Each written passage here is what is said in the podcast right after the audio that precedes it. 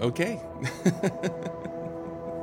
Aquí estamos a episodio 223 de Siguen. Toma dos. Si se preguntan por qué digo toma dos, es porque ya había grabado unos 10 minutos y empezó una tormenta que me asustó mucho. Ahora llegó la lluvia. Ahorita había truenos increíbles y dije, no, tengo que, ah, tengo que apagar todo. No se fue la luz, pero a lo mejor van a estar escuchando la lluvia un poquito. Que qué gusto, ¿no? Entonces, pero bueno, uh, sí. ¿Qué tal entramos a este episodio? Y antes de, uh, siempre puedes apoyar en patreon.com, diagonal Jesiah Hansen. Puedes apoyar desde un dólar al mes. Tener acceso a reuniones de Zoom y uh, también a episodios exclusivos y, y, sí, varias cosas ahí. También siempre, siempre ayuda mucho compartir uh, esos, esos, episodios. El, el último episodio, uh, a, a, lo mejor fue por el título, pero, mucha gente lo compartió y lo, lo, aprecio mucho. Entonces, gracias por eso. Entonces, ¿qué tal entramos? Episodio 226 uh, te siguen. Salmos 23, versículo 6. Dice, ciertamente el bien y la misericordia me seguirán todos los días de mi vida. Ya. Creo que me gustaría comenzar aquí. Creo que no es secreto que yo creo que, en mi opinión, la religión es absolutamente necesaria para el cristiano. Claro que la historia de la religión cristiana uh, no es bonita, uh, no es perfecta, hay muchas cosas feas, muchas cosas difíciles, uh, desde abuso a violencia, guerras, mucho pleito dentro de la iglesia, mucho conflicto con dinero, con inmoralidad, etc. Hay muchas cosas difíciles. Sin embargo, todavía creo que la religión es absolutamente necesaria para diferentes cosas. Una es para ser formados espiritualmente. Gloria a Dios que no tengo que nomás adivinarle a todo, sino la religión cristiana nos dio la Biblia. Entonces, gracias a Dios por eso.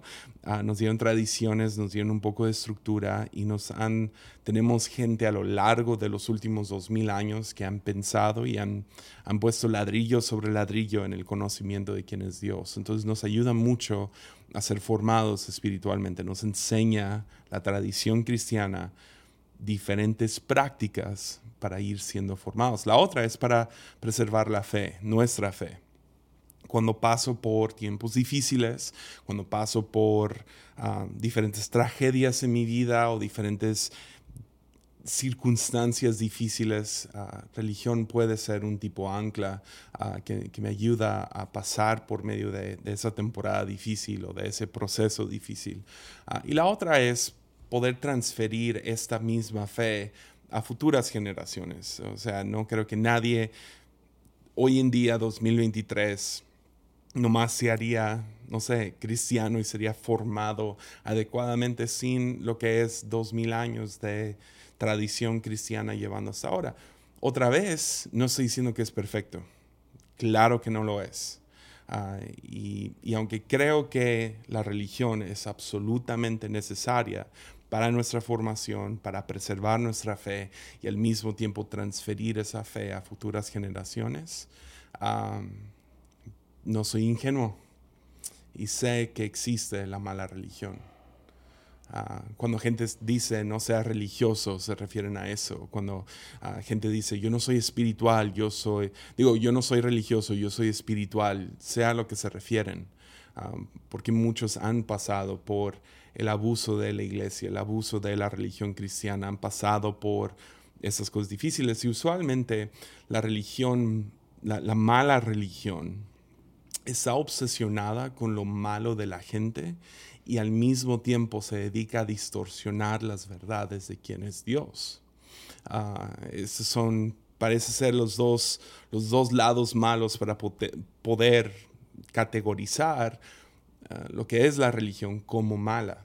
Está obsesionada con juzgar y condenar a gente, de aislarse y volverse, no sé, más y más exclusivos. Esto lo ves desde... Ah, perdón que lo describa así, pero es lo que es ah, una secta muy popular, que es Testigos de Jehová.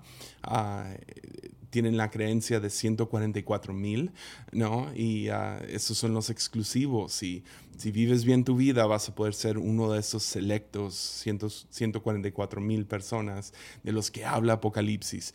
Pero eso también es cierto en cualquier denominación, en cualquier rama, aún los no denominacionales uh, dentro del cristianismo. O sea, he escuchado historia tras historia de gente que forma parte de una iglesia que tiene una actitud muy tribalista, ¿no? Nuestra iglesia es la mejor y nuestra iglesia es la única donde, donde ah, todos los demás son unos pecadores, y ya sea por conservadores o liberales o lo que sea, no la podemos pasar apuntando el dedo a otras iglesias, otras denominaciones, pero luego se vuelve aún más exclusivo, ¿no? Donde el liderazgo, esos son los, los, la crema innata, ¿verdad? Esos son los selectos. Y luego, no, no, el pastor, ¿verdad? Y eh, siempre se vuelve más y más ah, exclusivo el grupo ah, de gente dentro de lo que es una mala religión. ¿Por qué? Porque está obsesionado con lo malo de la gente.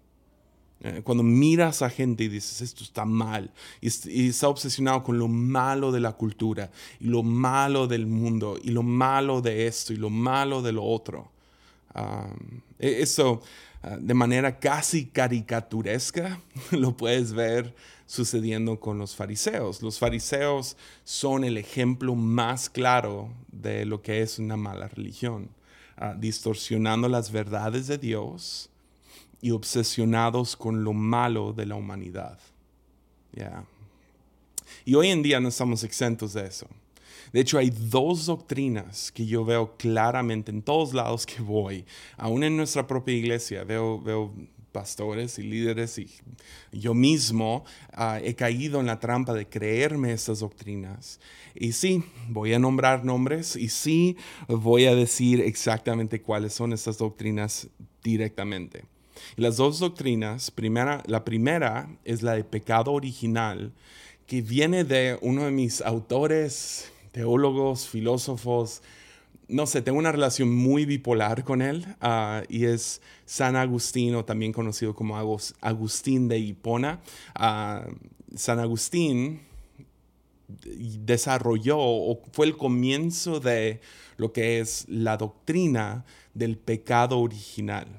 Y luego el otro, que creo que no es secreto, con el que tengo problemas, es Juan Calvino, Ah, y su doctrina de la depravación total de la humanidad. Entonces, hablemos de estos dos. Primeramente, San Agustín. San Agustín, como les digo, también conocido como Agustín de Hipona, ah, fue un influyente teólogo, o sea, mucho, o sea, todavía hoy en día seguimos leyendo sus confesiones. Estoy bastante familiarizado con su historia, casi lo agregué a, una serie. su historia, a lo mejor en el futuro podemos hacer uno. Pero iba, iba a hablar mucho más de él en la serie de... de ah, fue como serie no oficial, pero de la historia de la iglesia, porque tuvo una influencia masiva sobre el cristianismo. Ah, pero fue un influyente teólogo y filósofo cristiano que vivió más o menos en, el siglo IV, 350 y lo que sea después de Cristo. Y uh, San Agustín enseñaba que la culpa del ser humano, de tuyo y mío, se transmitía a nuestros hijos a través de la reproducción sexual. Ya. Entonces tú simplemente por nacer, naciste pecador. Y yo sé que algunos dirían, no, no, o sea, yo creo en pecado original, pero no creo eso. Porque, ves, hay algunas cositas ahí medias distorsionadas. Y pobrecito San Agustín, ah, no pobrecito, pero pobre San Agustín, uh, sí tuvo una infancia, una juventud y su, su, ah, su tiempo de joven adulto fue, fue bastante difícil. Pero él creía esto, que la culpa del pecado se transmitía del, de ser humano a sus hijos por medio de la reproducción sexual. ¿Eso qué significa? Que absolutamente todo ser humano nace pecador, menos uno, que fue Jesús, que nació de manera virginal. Y así es como él llegaba a la conclusión, ¿no? De, que, ah, Jesús diferente. Pero la verdad, y otra vez les digo, estoy bastante familiarizado con San Agustín y a lo mejor algunos en el chat me van a decir, ah, esto no puede ser. Pero la verdad es que si tú lees la historia de San Agustín, él tuvo problemas genuinos con el sexo. Ah, con, con, cualquier cosa sexual.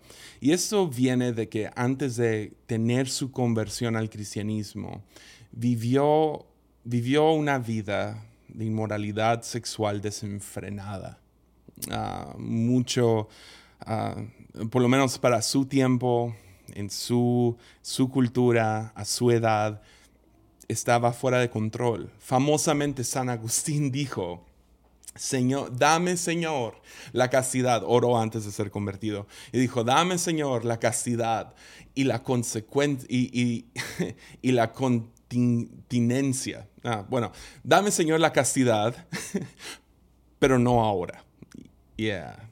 Ese era San Agustín antes de ser, antes de pasar por su conversión famosa, donde escuchó la voz de un niño y que lo llevó a leer la Biblia y etc.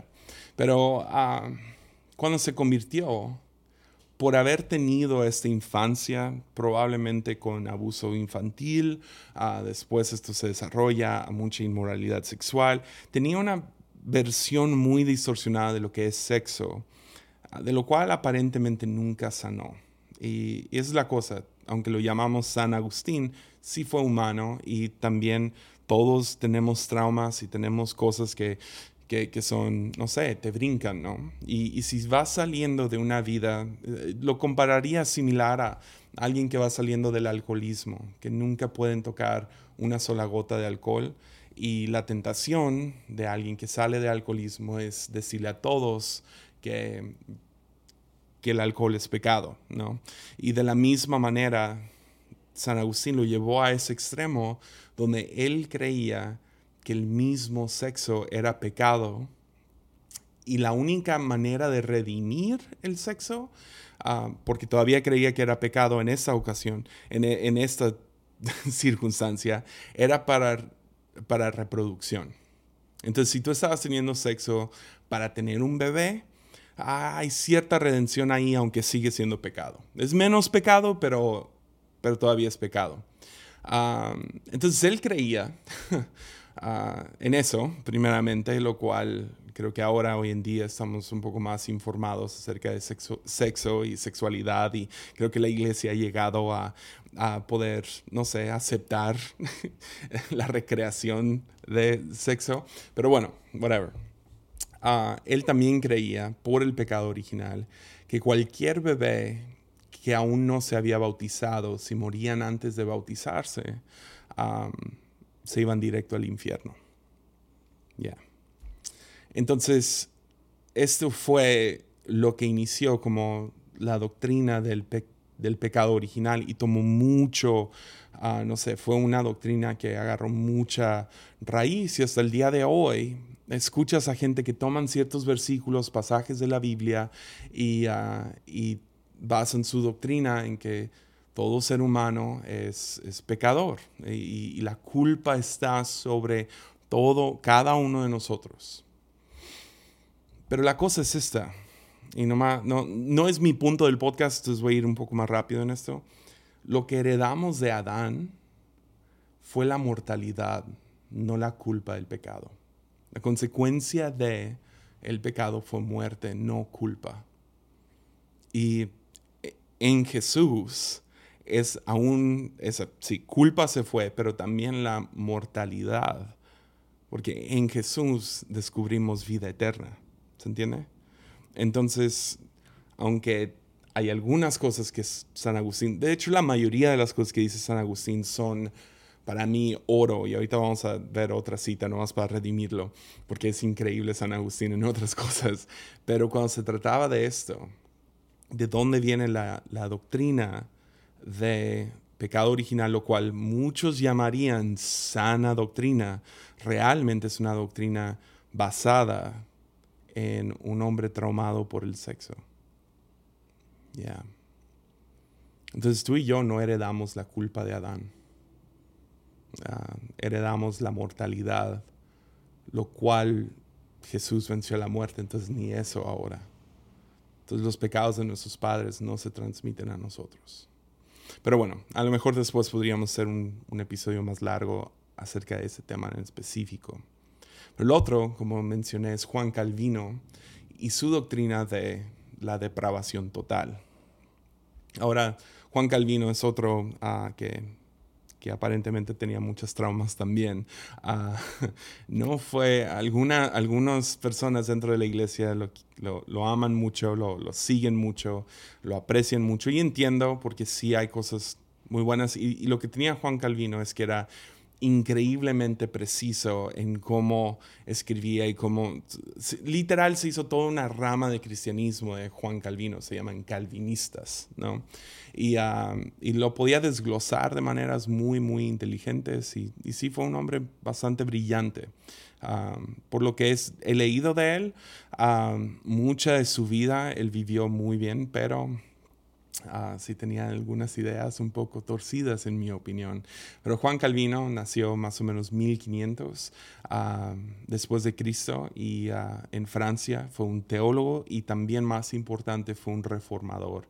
Entonces junto con um, Martín Lutero reformaron mucho de lo que es ahora la iglesia protestante. Entonces, pero Calvino, y esas son sus palabras, decía, todas las acciones humanas son desagradables para Dios. Todas las acciones, no importa, no importa qué haces. Entonces él creía que el imago de cuando Dios dice en Génesis, hagámoslos a nuestra imagen y semejanza a los seres humanos, el imago de fue borrado por completo y basándose, como que tomando el escalón de lo que había enseñado San Agustín, Juan Calvino se pone encima de eso y dice, fue borrado por el pecado original. Ya.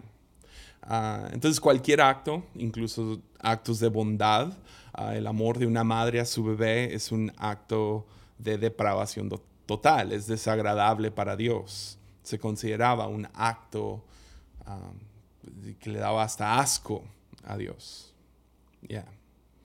Ah, yo por, por, unos años, uh, porque si querías saber algo acerca de doctrina, algo acerca de teología, uh, los mejores siempre fueron los reformados. son los que hablan con más confianza, son los que más, no sé, son los que ves en apologética y debatiendo. Me encontré muy llamado a no sé, me, atrajo mucho la idea de los, de los reformados. Entonces, por años me suscribí a esta idea, a esas dos ideas, pecado original y depravación total. Y estaba hablando con un, con un, chico de nuestra iglesia anoche acerca de esto. Me estaba preguntando algunos nombres de, de algunos intelectuales en línea y, uh, y le estaba diciendo, mira, chido, si tú quieres leer, si tú quieres aprender algo bien. Y si alguien te llama la atención, dale, éntrale. Y, pero uh, yo nomás sé lo que me causó a mí. Pues fui pastor de jóvenes por ocho años, de los cuales siete de esos años, um, probablemente un poco menos porque realmente al principio ni sabía estudiar ni nada así. Uh, predicaba lo que se me venía a la cabeza, uh, que no es bueno. Uh, pero, pero sí, la mayoría de ese tiempo, siete años, ah, yo era lo que consideraba ser un, calvinista de closet, que todavía no salía al 100 y era por uno de los, eh, uno de los puntos del, tulip, que yo todavía, entonces era como que un calvinista de cuatro puntos y medio, pero hizo muy mal, me hizo una muy mala persona. Y volteo atrás a algunas cosas que hice como pastor de jóvenes, como predicador, como, como persona. la manera que yo despreciaba a gente, la manera que les hablaba desde el púlpito. Hay dos, tres predicaciones ahí en línea de esos tiempos y me da una vergüenza quién era y cómo veía gente. Realmente me hizo una persona fea. siempre metiéndome a, metiendo mi nariz en lugares donde no, corrigiendo a gente, maltratando a gente. Y todo por haberme suscrito a esta idea de depravación total, es que son completamente malos. De hecho, una vez, y, y este fue uno de los primeros puntos, una de las primeras cosas que Dios empezó a trabajar en mí, pero me bajé de predicar y un pastor de aquí, un, pastor invitado estaba aquí y me celebró ah, después de haber predicado, se subió y dijo, ese Jesse, ese Jesse, qué buen predicador es. Y esta persona tampoco tenía muy buena, no era una muy, no era una persona muy hermosa y atractiva, que digamos. Ah, pero se bajó, se, subió al púlpito y celebrando mi predicación que acaba de dar antes de él, Ah, dijo, ese Jesse se sube con un micrófono en una mano y, una bat y un bat en la otra mano. Y, me acuerdo nomás, me, me entró el pensamiento, ¿alguna vez escribieron a Jesús así? Es la mala religión, creer lo peor de, otros creer que mi tribu es la indicada y cualquier persona fuera de esa tribu son malvados, malos o estúpidos. Ah, crea cristianos muy feos, muy feos. Suscribirte a esas dos ideas de, cualquier persona fuera de mi círculo es, es asqueroso ante los ojos de Dios. Te hace una persona te hace un cristiano feo. ¿Qué me lleva a esto? Ciertamente el bien y la misericordia me seguirán todos los días de mi vida. Es creo firmemente que para vivir un cristianismo hermoso debemos aferrarnos a las siguientes convicciones. Número uno,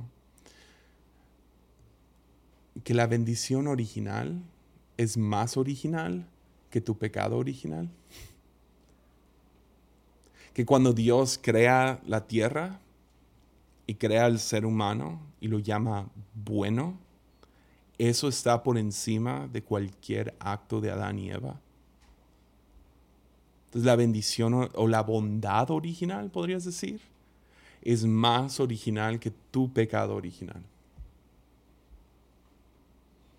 Ah, pueden ir atrás a un episodio que se llama Almendro, donde hablo mucho más profundo en, este, esta idea, pero, pero genuinamente creo que el pecado no es natural a mí, es antinatural a quien soy. Y la otra, la, otra convicción que, que cargo y te animo a ti a cargar y requiere fe porque conoces gente y dices, depravación total, no. Pero la otra es que la imagen de Dios se encuentra en cada ser humano y en la creación. Y, y, otra vez, a lo mejor está corrompido, a lo mejor está distorsionado, a lo mejor hay tanto pecado encima de, uh, cubriendo quienes son, pero dentro de ellos dentro de ti, dentro de mí, hay bondad. Hay bondad. Para citar a San Agustín y ahora sí redimirlo un poquito, porque luego me siento mal. Él, describe la maldad de una manera que, me ha gustado por mucho tiempo y medio lo he citado antes, pero, pero él no, ves, el mal no es algo que ah, existe ¿A qué me refiero? Me refiero a, no fue creado por Dios.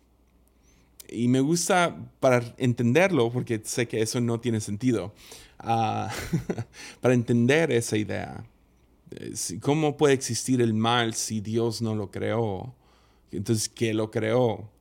Ah, San Agustín lo dice así, el mal no es una sustancia o una cosa, sino más bien es la ausencia o la privación del bien, como un agujero en el tejido de la bondad.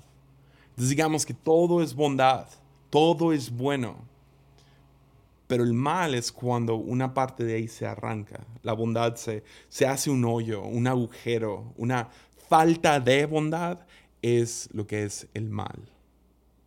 Más, más que mal por encima, es mal es la ausencia de bondad. Entonces, una vez más, ciertamente, el bien, la bondad, lo bueno, el bien y la misericordia me seguirán todos los días de mi vida. Entonces podrías decirlo así, la bondad es el estado primordial de la creación, incluyendo a la humanidad principalmente la humanidad, pero es el estado primordial de la creación y donde el bien ha sido afectado, donde hay un agujero en, en la bondad, la misericordia se manifiesta. Yeah. Esto es lo que está diciendo el salmista. Todo es bueno, todo es un regalo. El bien ahí está. Siempre busca el bien, siempre busca la misericordia, busca el bien en otros y donde no la veo, doy misericordia o Dios da misericordia. Y esa es, la, es bondad sobre bondad. Donde, donde hizo falta la bondad, bondad vino y lo, lo cubrió como un parche en el tejido de la gracia. Entonces busca el bien. Si el bien y la misericordia te siguen todos los días de tu vida, ¿que no vale la pena pausar por un segundo y buscarlo? Y, o sea, no soy ingenuo, yo sé que la vida es difícil, yo entiendo que hay estrés y hay, hay ansiedad y hay temor y hay dificultades y hay, pasamos por circunstancias difíciles, desde cáncer a guerras, a, guerras, a pandemias claramente, a enfermedad, pobreza, etc. Yo, yo, entiendo, la vida no es, no es fácil, es difícil, sin embargo, es un regalo. Yo sé que hay injusticia, yo sé que hay fealdad alrededor de nosotros, lo sé, lo sé. Pero hay bondad en el cual creer. Entonces busca la bondad, espera la bondad. La bondad en la creación, la bondad en la belleza, la bondad en el ser humano, la bondad en personas amables hay bondad. ¿Por qué? Porque el buen Dios creó al buen mundo. Y el buen Dios te dio una buena vida. Que sí, un día descubres que todo es un regalo, ¿no? Absolutamente todo es un regalo. El ser, la creación, tu vida. La promesa final de que todas las cosas, Dios será todo en todos. O sea, en buena onda, ¿qué es, qué es la lluvia? Está lloviendo ahorita. ¿Qué es la lluvia? La lluvia es el amor de Dios cayendo, cayendo sobre nosotros. ¿Qué es el sol? Es una bola de amor en el cielo que trae calor y vida donde no la hay. ¿Qué es un árbol? Un árbol es el amor creciendo del suelo para dar sombra donde hay quien lo ocupe. Son los árboles, es el amor de Dios cantando y volando, que es una ballena, 50 toneladas del amor de Dios flotando en el mar. ¿Qué eres tú? Dios es amor, ¿no? Y toda la creación, incluyéndote a ti, son manifestaciones del amor de Dios. Pero el ser humano en específico, por encima de toda la demás creación. La Biblia lo llama los primeros frutos. El ser humano ocupa un nivel más elevado en los esfuerzos creativos de Dios. A tal grado que nos dio la habilidad de razonar. Entonces, sí, toda la creación, toda, el, el mundo es bueno. ¿Por qué? Porque fue creado por un Dios bueno y lo llamó bueno. Y sí, el pecado entró y empezó a, hacer agujeros en, pero luego manifiesta su misericordia y ahorita llegamos a eso y lo cubre.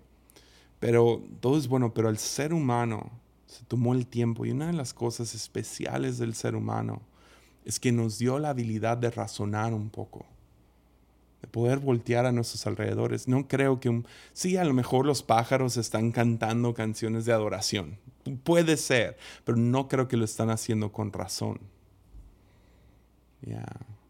Soy, soy una creación suficiente racional como para reconocer el bien y detenerme por un momento y decir, gracias Señor.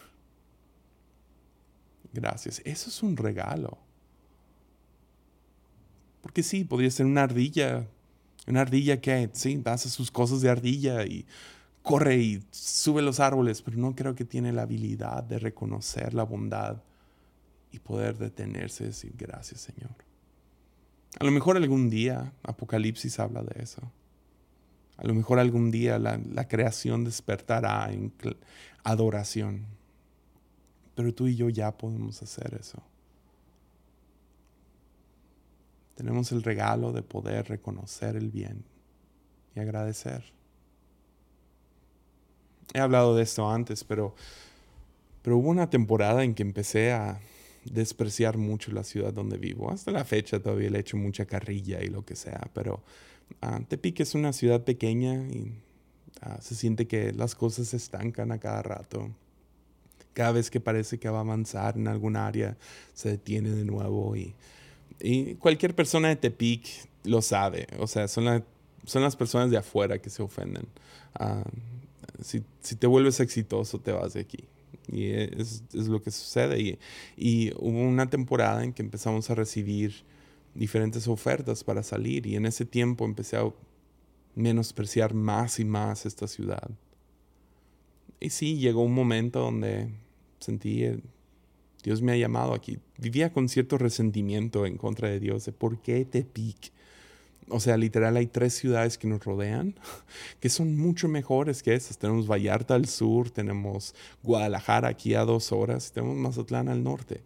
Y, y decía, ¿por qué aquí? ¿Por qué justo en medio? Una ciudad de paso. Nadie pasa por Tepic. Digo, nadie llega a Tepic, pasan por aquí cuando van a un lugar más chido. Y me acuerdo que, que, estaba medio abrumado con ese menosprecio de la ciudad. Y, y era mi cumpleaños, y siempre en, mis, en mi cumpleaños me pongo un poco dramático.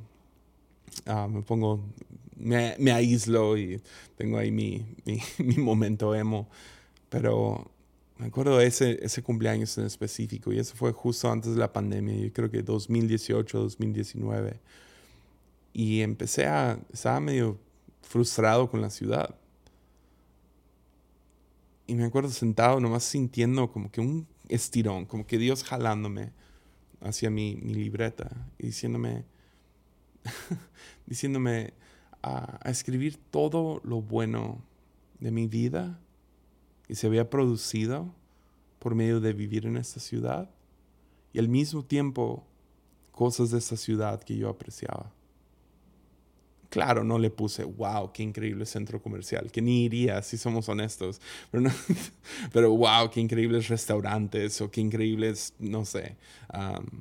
pues sí empecé a poner, ¿sabes qué me gusta de Tepic? Primeramente la gente. Empecé a dar gracias por diferentes personas que son de Tepic y fueron formados por la cultura de Tepic. Y una de ellas es mi esposa. Ya.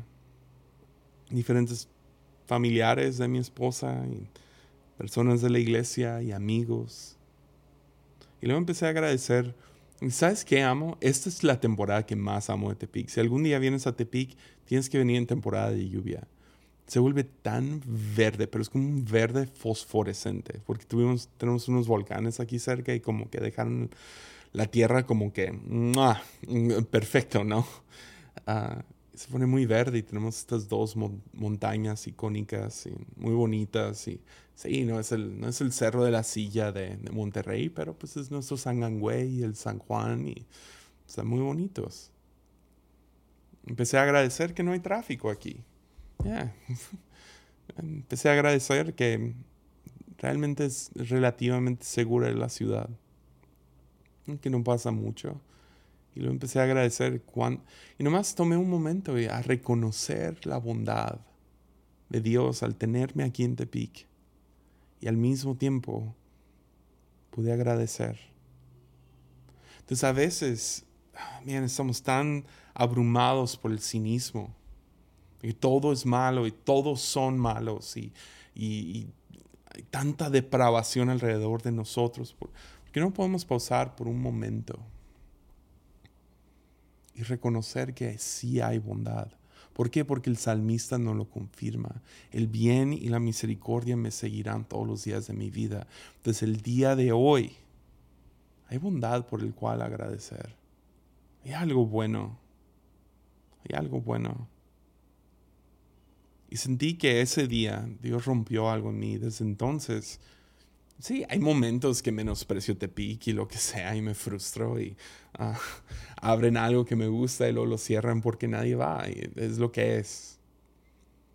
Me acuerdo que sentí ese, lo, lo que sucedió en mi corazón ese día hacia esta ciudad. Dios abrió mis ojos para ver lo bueno de Tepic. Y al ver lo bueno de Tepic, voy a tomar, tomo momentos tenemos muy buenos atardeceres aquí. Estamos cerca del mar. Hay buena gente. La cultura de aquí me encanta. Sí, tiene sus cosas, pero lo que sea.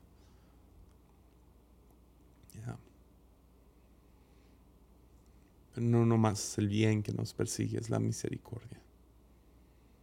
La misericordia es la esperanza de que las cosas pueden cambiar. Entonces cuando miramos alrededor de nosotros y, vemos esos agujeros en el tejido de la bondad,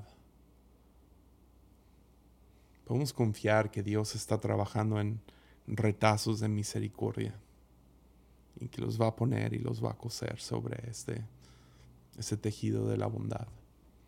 Todo lo que nos ha robado de esta bondad, nuestras acciones o nuestra versión distorsionada de la verdad.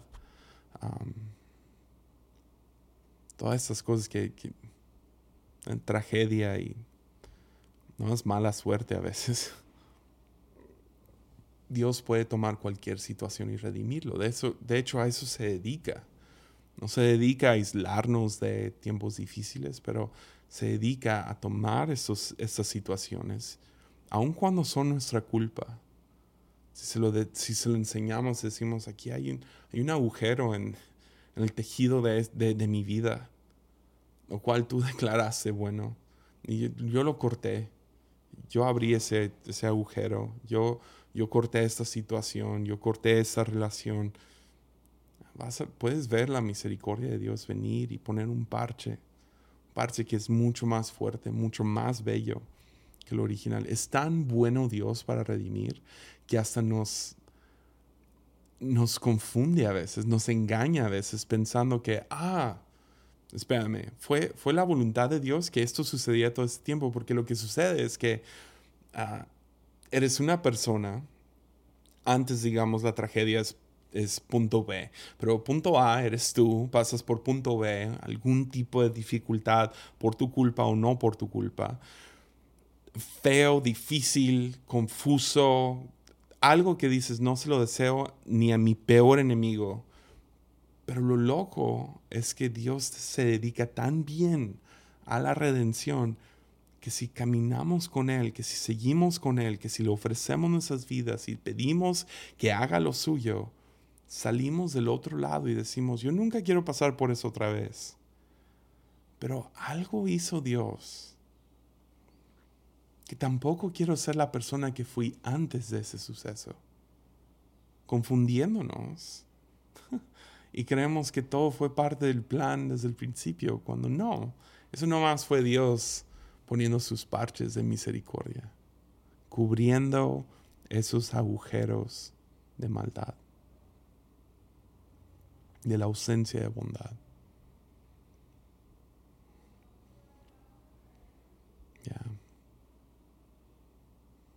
Me encanta Romanos 3, 23.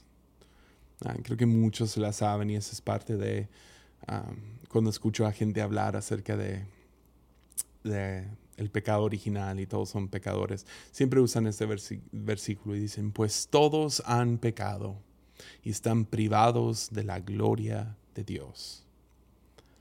Entonces saben esa parte, cuando realmente no es el énfasis de lo que está diciendo Pablo.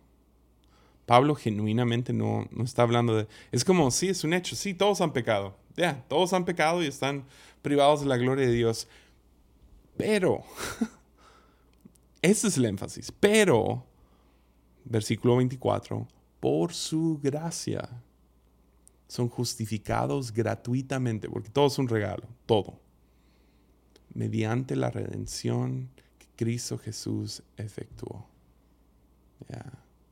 El punto no radica en enfatizar que todos han pecado, sino en resaltar que Dios en su gracia, gratuitamente, como regalo, nos ha justificado. Y justificado y redimido es prácticamente lo mismo.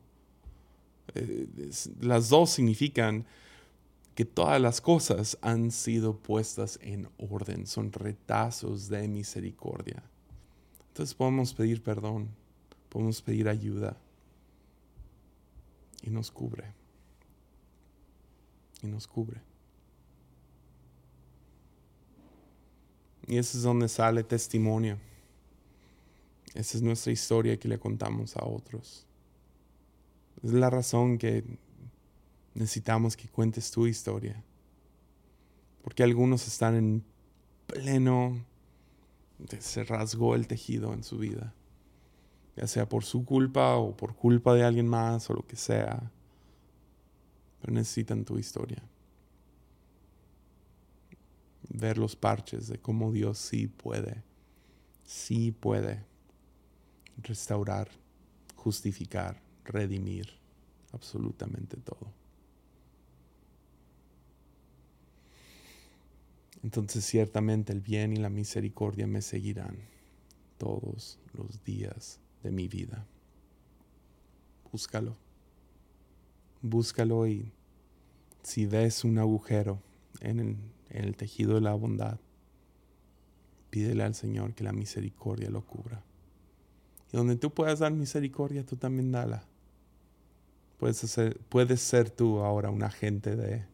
Puedes tú también aprender a coser. ¿no? Entonces búscalos. Porque el bien te rodea. El bien está dentro de cada ser humano. El bien está en la en la creación, está en tus circunstancias, te rodea y te sigue. Y donde no la hay, misericordia. Ánimo.